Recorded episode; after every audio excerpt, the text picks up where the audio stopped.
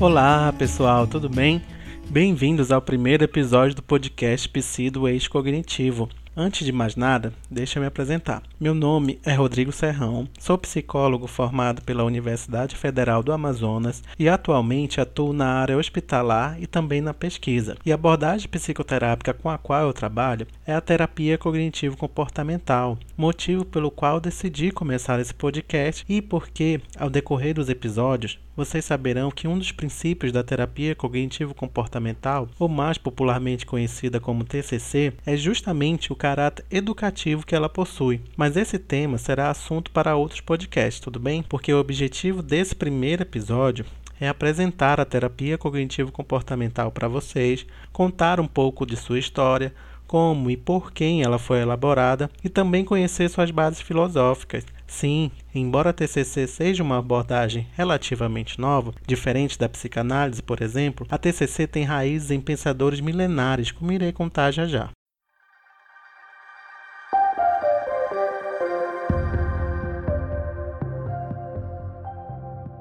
Antes de contar a história da terapia cognitivo-comportamental, vocês precisam ter em mente algumas características da abordagem. Só abrindo um parêntese, toda vez que eu falar a palavra cognição nesse episódio, significa também pensamento, tudo bem?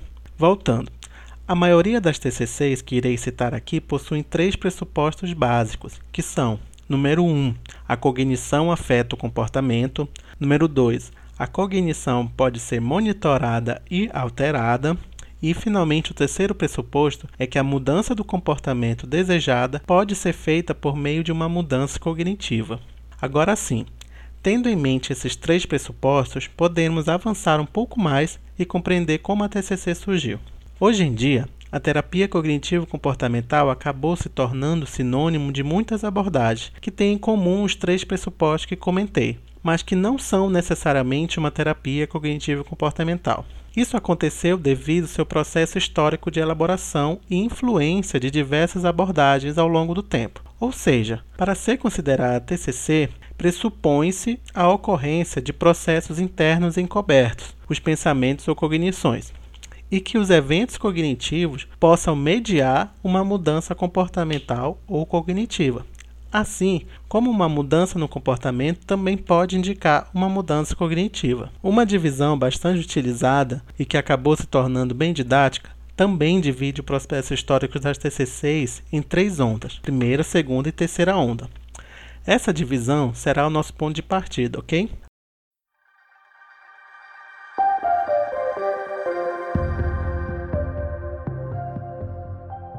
A primeira onda da TCC corresponde a uma fase em que houve a predominância da abordagem comportamental, baseada na teoria pavloviana. Para quem está lembrando das aulas de introdução à psicologia, lá o Pavlov e seu cachorro no laboratório, lembraram? No início do século XX. Pois é, as descobertas de Pavlov abriram caminho para o desenvolvimento do behaviorismo e também utilizou a lógica da experimentação, que teve base filosófica lá em Aristóteles e John Locke, por exemplo. Então temos assim a construção da lei do condicionamento clássico, o famoso estímulo-resposta, lembraram?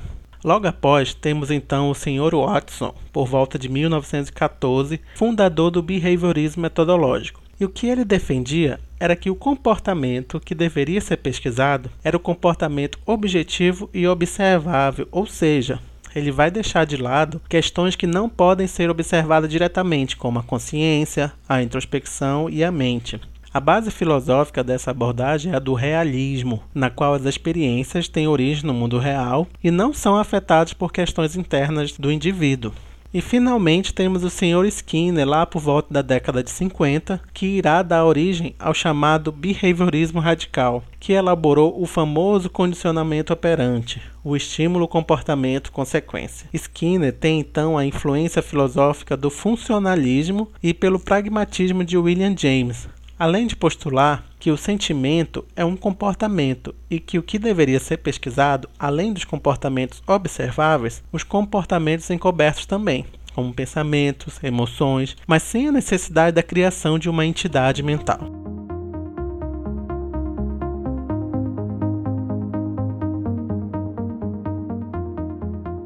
Partimos agora para comentar sobre a segunda onda das terapias cognitivo-comportamentais.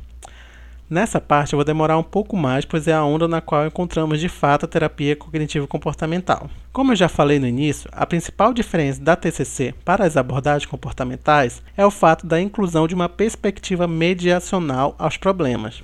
Devemos compreender que à época do surgimento da TCC havia uma crescente crítica às abordagens que predominavam. Estamos falando da abordagem comportamental, por não compreender completamente alguns aspectos do indivíduo, e também muitas críticas à psicanálise e seu foco na introspecção e inconsciência, além do fato da abordagem requerer um longo período de tratamento. Durante esse período de críticas, temos o teórico Albert Ellis, que em 1955 elaborou a terapia racional emotiva, mais tarde chamada para terapia comportamental racional emotiva. Ellis era um psicanalista que estava muito satisfeito com os longos períodos que o paciente ficava em tratamento e se o insight pessoal levava realmente a mudanças no comportamento e que pudessem durar mais tempo. Nessa teoria, o pensamento e a emoção estão interrelacionados e os sintomas neuróticos são determinados pelo sistema de crenças que o paciente possuía relacionados com as experiências ou situações vividas.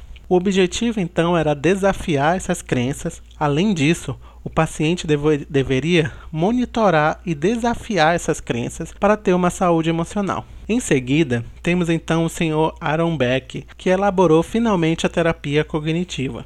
E um dado em comum com Ellis é que ele também era psicanalista e resolveu questionar a psicanálise, principalmente em relação à depressão. E o que ele pôde observar em 1963 é que alguns fatores cognitivos eram ignorados na psicanálise. Ele percebeu que seus pacientes possuíam distorções nos pensamentos, o que o levou a elaborar distorções cognitivas para descrever esses erros. Vale um episódio inteiro só para comentar cada uma dessas distorções. Voltando, Beck percebeu, principalmente em pacientes com depressão, que o conteúdo dos sonhos desses pacientes geralmente eram conteúdos negativos relacionados a fracassos, privação e perda. Esses conteúdos também se repetiam nos pensamentos desses pacientes quando estavam acordados. Pôde perceber também que eles possuíam pensamentos rápidos sobre si mesmos, os chamados pensamentos automáticos. Ele ajudou os pacientes a identificarem esses pensamentos para então avaliar e agir de outra forma, e pôde verificar uma melhora rapidamente dos sintomas. Com isso, Beck construiu sua abordagem com o objetivo de monitorar os pensamentos automáticos, perceber que cognição, afeto e comportamento se relacionam, testar se os pensamentos automáticos têm validade, substituir os pensamentos que são distorcidos por pensamentos mais realistas ou adaptativos, identificar e alterar as crenças, pressupostos ou esquemas que fazem com que o paciente tenha certos padrões de pensamento distorcidos. Esses esquemas que comentei agora, Beck chama de esquemas, são estruturas cognitivas que a pessoa vai adquirindo ao longo da vida e são formas de como ele organiza e processa as informações do mundo que chegam até ele. E assim, ele elabora padrões de pensamentos desde a infância, esses padrões podem ser adaptativos, ou seja, são mais realistas, ou desadaptativos, que quer dizer, distorcem a realidade e podem trazer sofrimento psicológico. Em relação às bases filosóficas que Beck utilizou, estão os princípios do estoicismo e de algumas filosofias orientais também, como o budismo e taoísmo, por exemplo, na qual dizem que as emoções em humanos são embasadas no pensamento, que geram raciocínios, afetos e condutas e modificam a percepção da realidade. Ou seja, a forma como a pessoa interpreta o fato é que vai determinar como ela se sente e como vai se comportar. Outras influências da segunda onda da TCC estão os filósofos Karl Popper e sua defesa do princípio da falseabilidade para que o conhecimento seja de fato um conhecimento científico. Eu quis comentar sobre essas duas abordagens para exemplificar como é o processo básico da TCC. Vale ressaltar que a terapia racional emotiva de Ellis só não ficou tão popular e abrangente quanto a terapia cognitiva de Beck, pois Beck elaborou inúmeras pesquisas de caráter científico para verificar a eficácia de sua abordagem. Além disso, ao longo do tempo, muitos outros estudiosos intensificaram essas pesquisas, diferente de Ellis que não foi submetida a tanto estudo científico quanto foi a terapia cognitiva.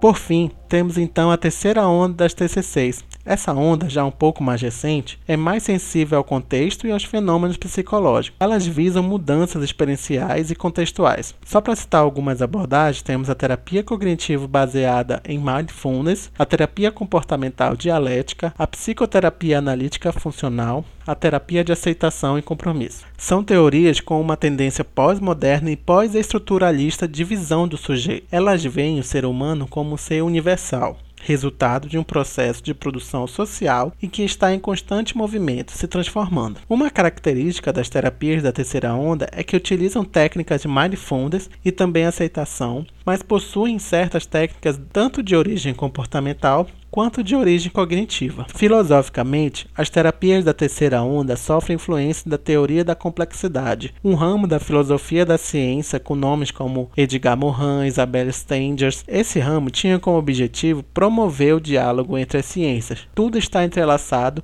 e forma uma unidade complexa. Achou difícil entender essa parte? Então vou deixar um artigo no perfil do Castbox onde o canal do podcast está hospedado, e aí vocês podem ter uma visão maior sobre as três ondas da terapia cognitivo-comportamental, tudo bem? Além de outras referências que vocês poderão aprofundar sobre a história da TCC. O link está no perfil do Instagram, arroba eixo cognitivo, e no Spotify também, só pesquisar por eixo cognitivo. Para finalizar o episódio, vou fazer uma breve síntese do que conversamos, ok? Primeiro, todas as abordagens cognitivas comportamentais compartilham os três pressupostos que falei no início do episódio, e principalmente a questão mediacional da atividade cognitiva que influencia as respostas da pessoa ao seu ambiente. Outra característica que compartilham é a questão do tempo. São limitadas, pois tratam de problemas específicos. Elas vão considerar que a pessoa tem controle sobre seus próprios pensamentos e atos. Elas são também educativas, pois ensinam um modelo terapêutico ao paciente para que ele possa ter conhecimento e saber como lidar